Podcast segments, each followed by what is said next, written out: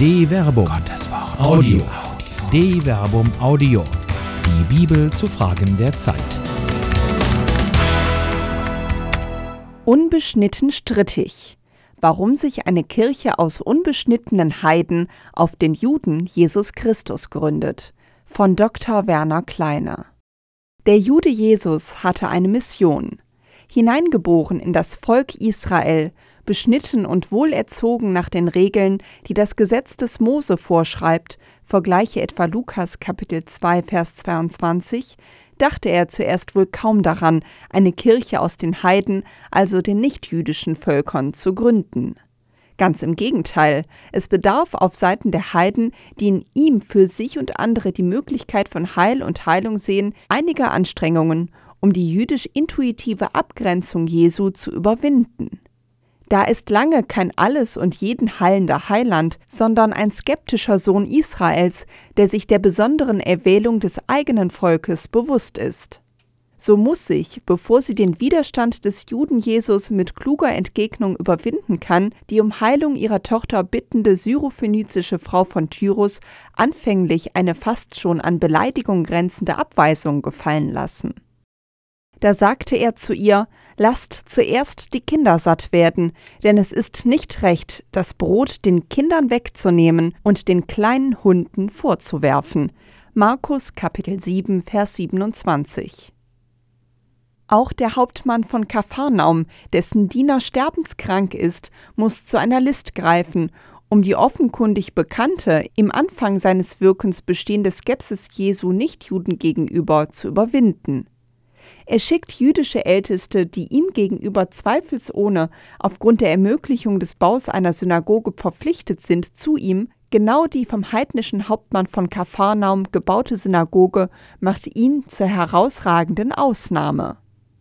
Sie gingen zu Jesus und baten ihn inständig. Sie sagten, er verdient es, dass du seine Bitte erfüllst, denn er liebt unser Volk und hat uns die Synagoge gebaut. Lukas Kapitel 7, Vers 4 bis 5.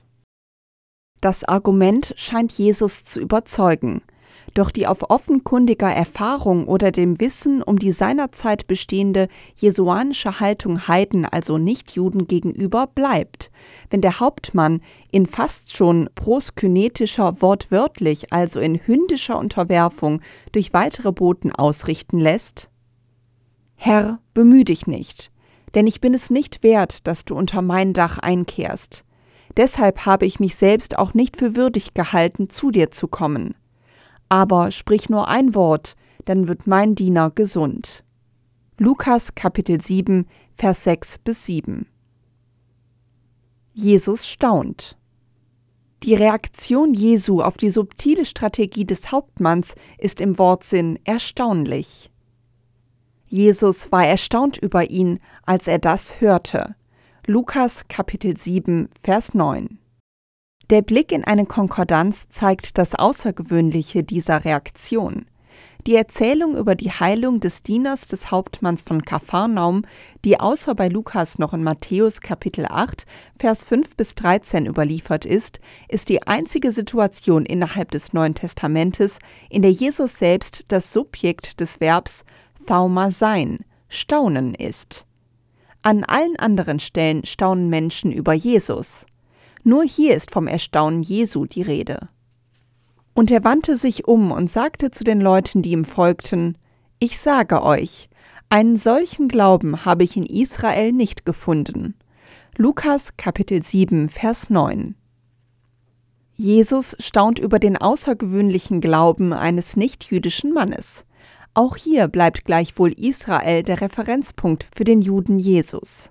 Die Distanz aber bleibt, denn die Heilung geschieht nicht in Anwesenheit Jesu. Es ist der Glaube des Heiden an den Gott Israels, den er in Jesus als wirksam erkennt, der Heilung möglich gemacht hat. Vorsichtige Öffnungen es mögen Begegnungen und Erfahrungen wie die mit der syrophönizischen Frau und dem heidnischen Hauptmann von Kapharnaum gewesen sein, die bei dem Juden Jesu erste vorsichtige Öffnungen hin zu Nichtjuden in Gang gebracht haben. In der Begegnung mit der Frau am Jakobsbrunnen auf samaritischem Gebiet ist seine Reaktion jedenfalls nicht mehr grundsätzlich verhalten. Im Gegenteil. Hier ist es die aus der Sicht Israels nicht-jüdische Frau, deren skeptische Distanz er überwindet. So kam er zu einer Stadt in Samarien, die Sychar heißt und nahe bei dem Grundstück lag, das Jakob seinem Sohn Josef vermacht hatte. Dort befand sich der Jakobsbrunnen. Jesus war müde von der Reise und setzte sich daher an den Brunnen, es war um die sechste Stunde. Da kam eine Frau aus Samarien, um Wasser zu schöpfen. Jesus sagte zu ihr, Gib mir zu trinken. Seine Jünger waren nämlich in die Stadt gegangen, um etwas zu essen zu kaufen. Die Samariterin sagte zu ihm, Wie kannst du als Jude mich, eine Samariterin, um etwas zu trinken bitten? Die Juden verkehren nämlich nicht mit den Samaritern. Jesus antwortete ihr, Wenn du wüsstest, worin die Gabe Gottes besteht und wer er ist, der zu dir sagt, Gib mir zu trinken, dann hättest du ihn gebeten und er hätte dir lebendiges Wasser gegeben. Johannes Kapitel 4, Vers 5 bis 10. Gleichwohl bleibt er auch hier bei aller kommunikativen Hinwendung als Jude konsequent. Ihr betet an, was ihr nicht kennt, wir beten an, was wir kennen. Denn das Heil kommt von den Juden. Johannes Kapitel 4, Vers 22. Das Heil kommt von den Juden. Johannes Kapitel 4, Vers 22. Die Jünger Jesu, sicher und vor allem der Zwölferkreis, ist genau durch diese Schule gegangen. Auch nach der Auferstehung Jesu bestand für sie wohl kein Zweifel daran, dass Jesus sich zuerst und unmittelbar zum Volk Israel gesandt wusste. Der Umkehrruf galt zuerst seinem Volk, dessen innere Erneuerung er anstrebte. In diesem Sinn führten seine Jünger auch nach der Auferstehung des Gekreuzigten die in seinem Wort und tatkräftigen Wirken begründete Verkündigung fort, in dem Wissen, fest im jüdischen Volk verankert zu sein und zu bleiben.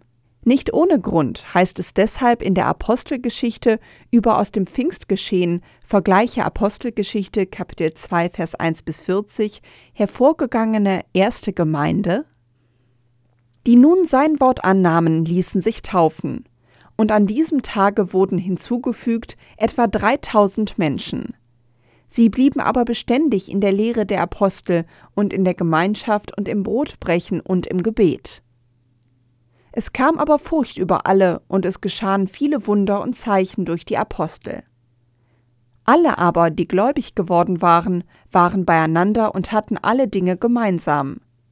Sie verkauften Güter und Habe und teilten sie aus unter alle, je nachdem es einer nötig hatte.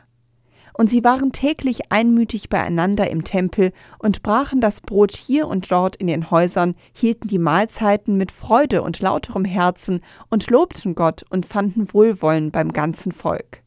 Der Herr aber fügte täglich zur Gemeinde hinzu, die gerettet wurden. Apostelgeschichte Kapitel 2, Vers 41 bis 47. Übersetzung Lutherbibel 2017.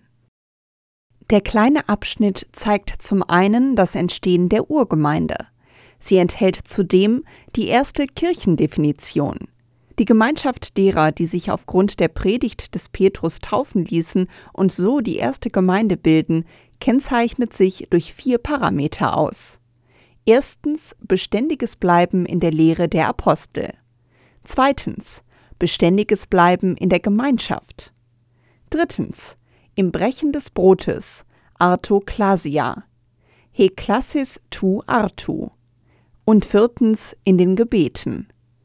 Die Predigt des Petrus aber thematisiert genau den prägenden und neuen Kerngedanken, der in der Lehre des Juden Jesus gegründet und gleichzeitig das Paradox der Auferstehung des Gekreuzigten anspricht.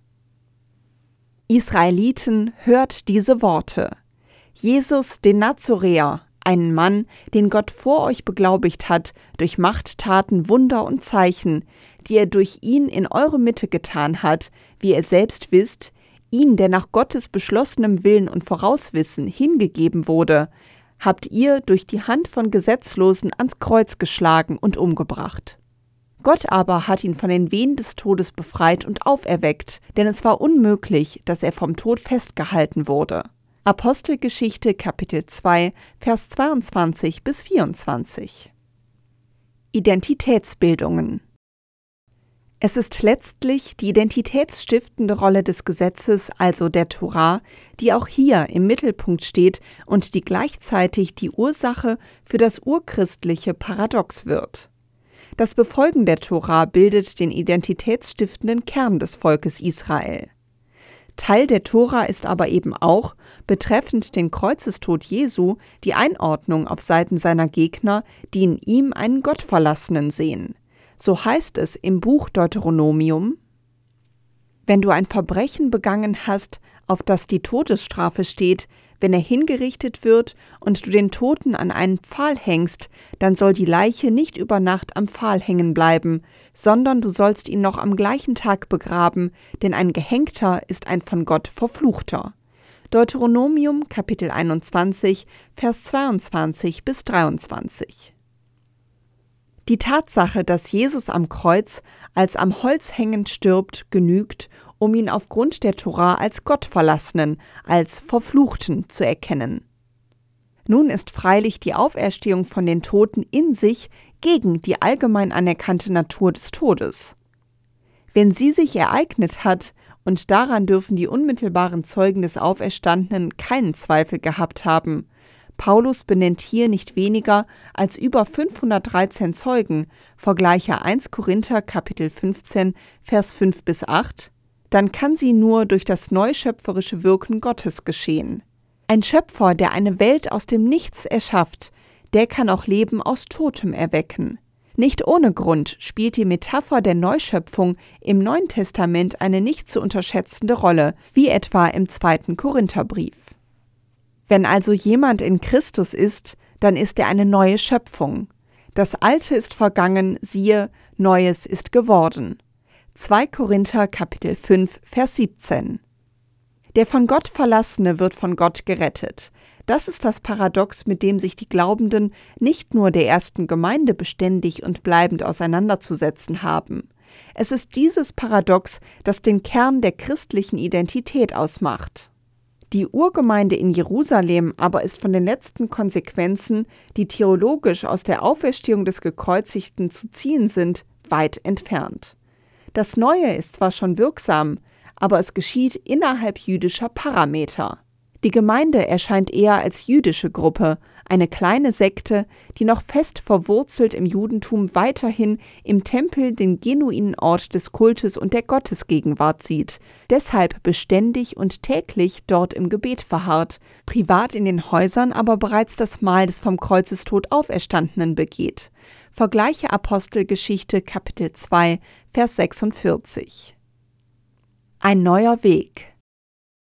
Die Bindung an die jesuanische Bewegung und deren Beschränkung auf das Volk Israel wird hier fortgezeichnet. Man vollzog zwar die Taufe, wohl aber nur an denen, die zum Volk Israel gehörten. Man taufte also nur die, die das Zeichen der Zugehörigkeit zu Israel trugen, die Beschneidung. Das ändert sich mit zunehmender theologischer Reflexion des Paradoxes der Auferstehung des Gekreuzigten. Es ist freilich nicht die Jerusalemer Urgemeinde, die hier federführend ist. Vielmehr entsteht in Antiochia ein mit der Jerusalemer Gemeinde konkurrierendes frühkirchliches Zentrum, in dem die Lehre Jesu unter dem Eindruck seiner Auferstehung vom Kreuzestod reflektiert wird und daraus neue Konsequenzen gezogen werden. Nicht ohne Grund beginnt man deshalb hier von einem Weg zu sprechen. Vergleiche Apostelgeschichte Kapitel 9 Vers 2 und Apostelgeschichte Kapitel 19 Vers 23.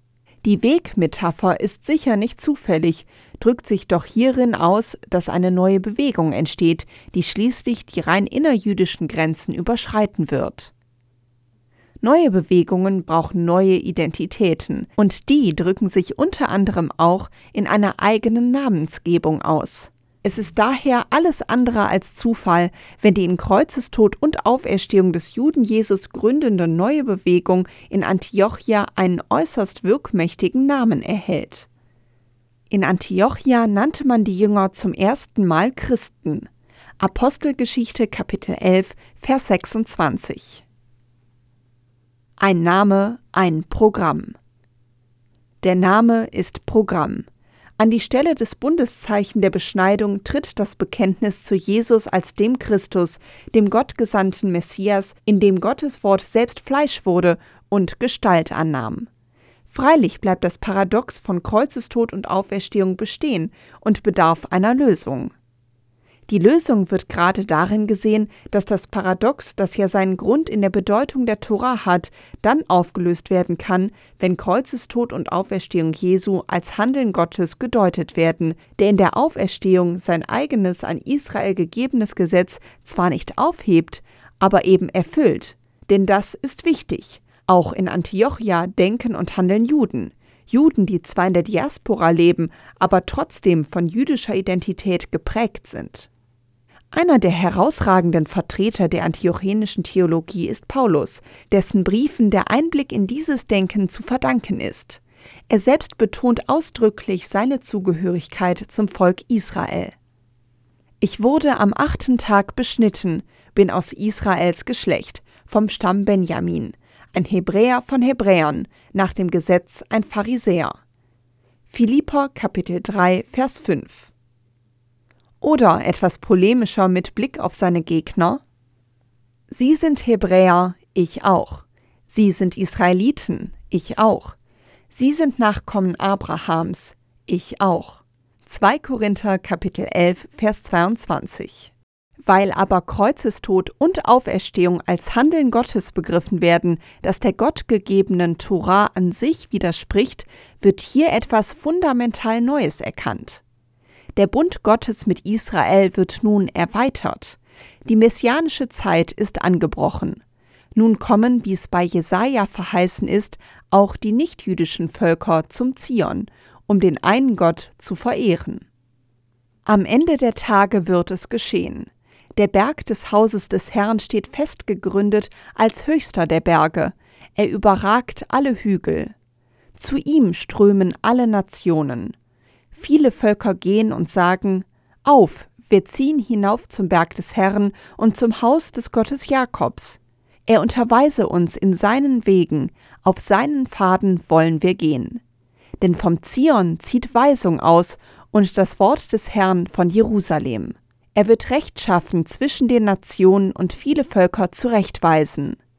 Dann werden sie ihre Schwerter zu Pflugscharen umschmieden und ihre Lanzen zu Winzermessern. Sie erheben nicht das Schwert Nation gegen Nation, und sie erlernen nicht mehr den Krieg. Haus Jakob, auf, wir wollen gehen im Licht des Herrn. Jesaja Kapitel 2, Vers 2 bis 5. Wenn sich aber die jüdische Identität auch in der Beschneidung als Zugehörigkeitszeichen ausdrückt, die nichtjüdischen Völker aber gerade durch das Unbeschnittensein, hat dann für die Christen die Beschneidung überhaupt noch eine Bedeutung? Identitätsmarker Unbeschnittenheit. In der Tat wird das Unbeschnittensein zu einem Identitätsmarker der antiochenischen Theologie. Anders als in der Jerusalemer Urgemeinde begann man auf den Kreuzestod und die Auferstehung Jesu zu taufen, ohne vorher die Zirkumzision, die Beschneidung durchzuführen. Diese sogenannte Heidentaufe wird zum Politikum zwischen den Gemeinden in Antiochia und Jerusalem. Es kamen einige Leute von Judäa herab und lehrten die Brüder. Wenn ihr euch nicht nach dem Brauch des Mose beschneiden lasst, könnt ihr nicht gerettet werden. Da nun nicht geringer Zwist und Streit zwischen ihnen, Paulus und Barnabas entstand, beschloss man, Paulus und Barnabas und einige andere von ihnen sollten wegen dieser Streitfrage zu den Aposteln und den Ältesten nach Jerusalem hinaufgehen. Apostelgeschichte Kapitel 15 Vers 1 bis 2 in Jerusalem findet schließlich das sogenannte Apostelkonzil statt. Vergleiche Apostelgeschichte Kapitel 15 Vers 6 bis 28 sowie Galater Kapitel 2 Vers 1 bis 10. Dort findet man den Konsens, dass die Jerusalemer das Wort Gottes weiterhin unter den Juden verkünden, während die Antiochener ihr Projekt der Heidenmission ausbauen. Die Taufe der Unbeschnittenen wird nicht nur anerkannt, es wird auch ein äußerlich sichtbares Zeichen der Einheit der Kirche aus Beschnittenen und Unbeschnittenen vereinbart, das Paulus in seinen autobiografischen Erinnerungen wie folgt beschreibt.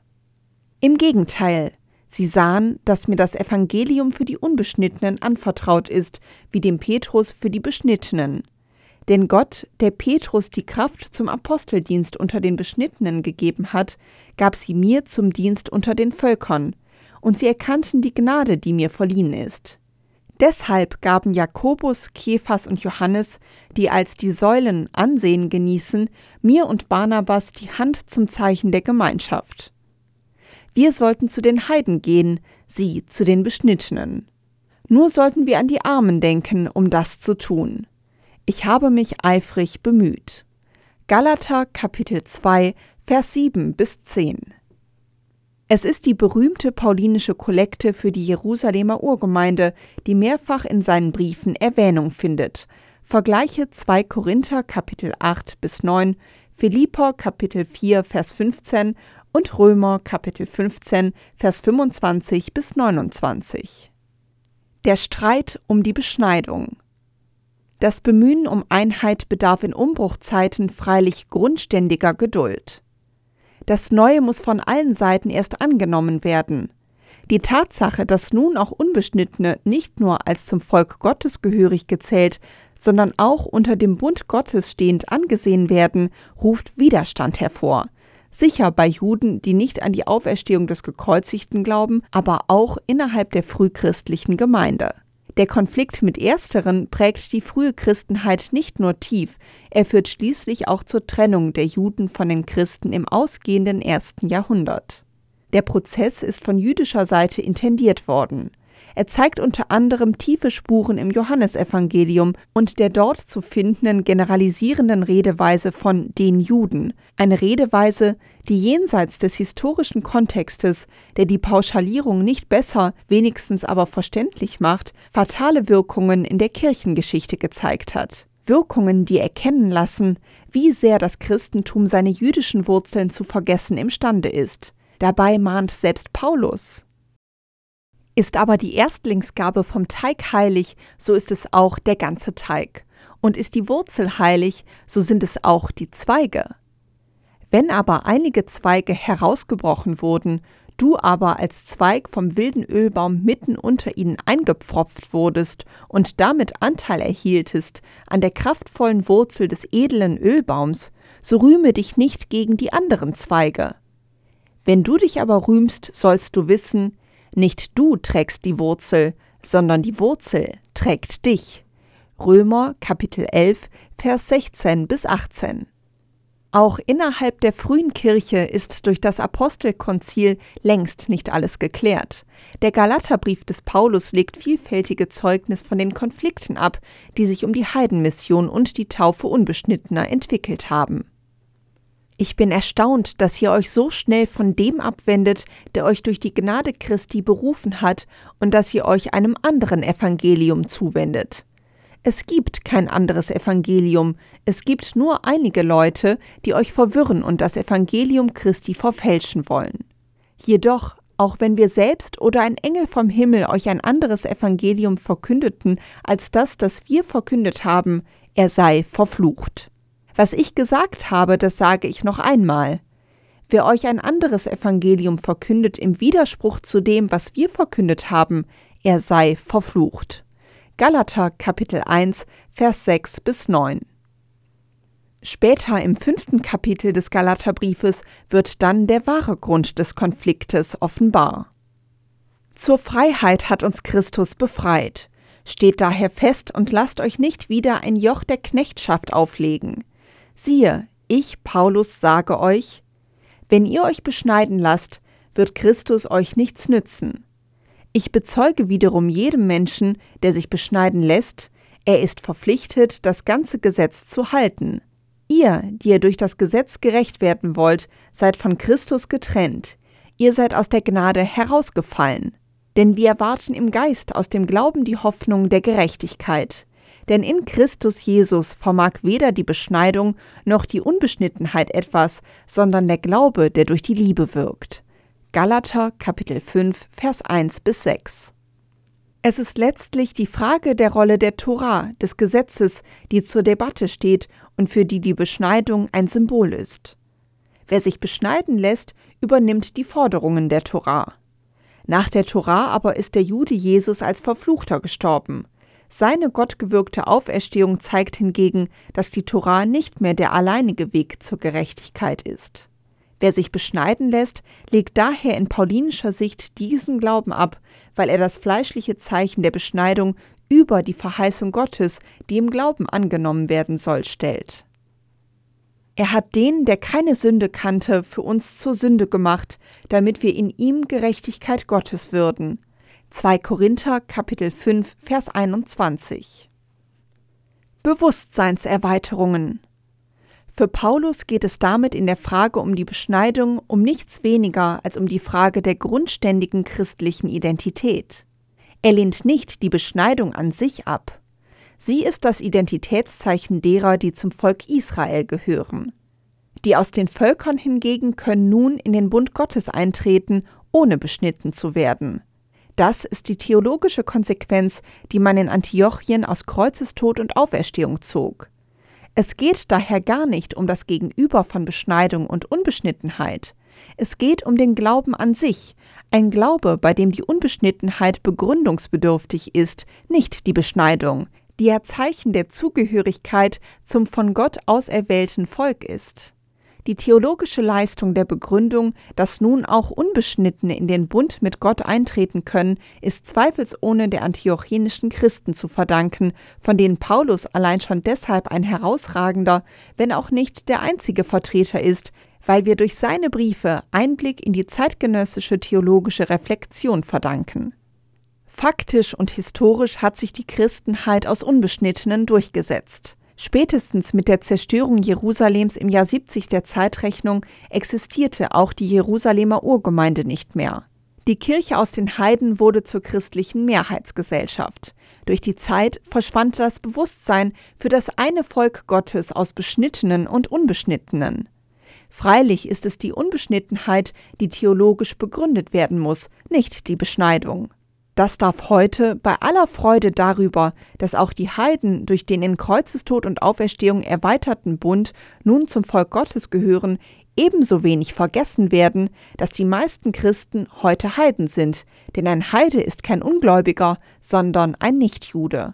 Noch so ein Gedanke, für den sich das Bewusstsein wohl erst einmal erweitern muss. Eine Produktion der Medienwerkstatt des katholischen Bildungswerks Wuppertal Solingen-Remscheid.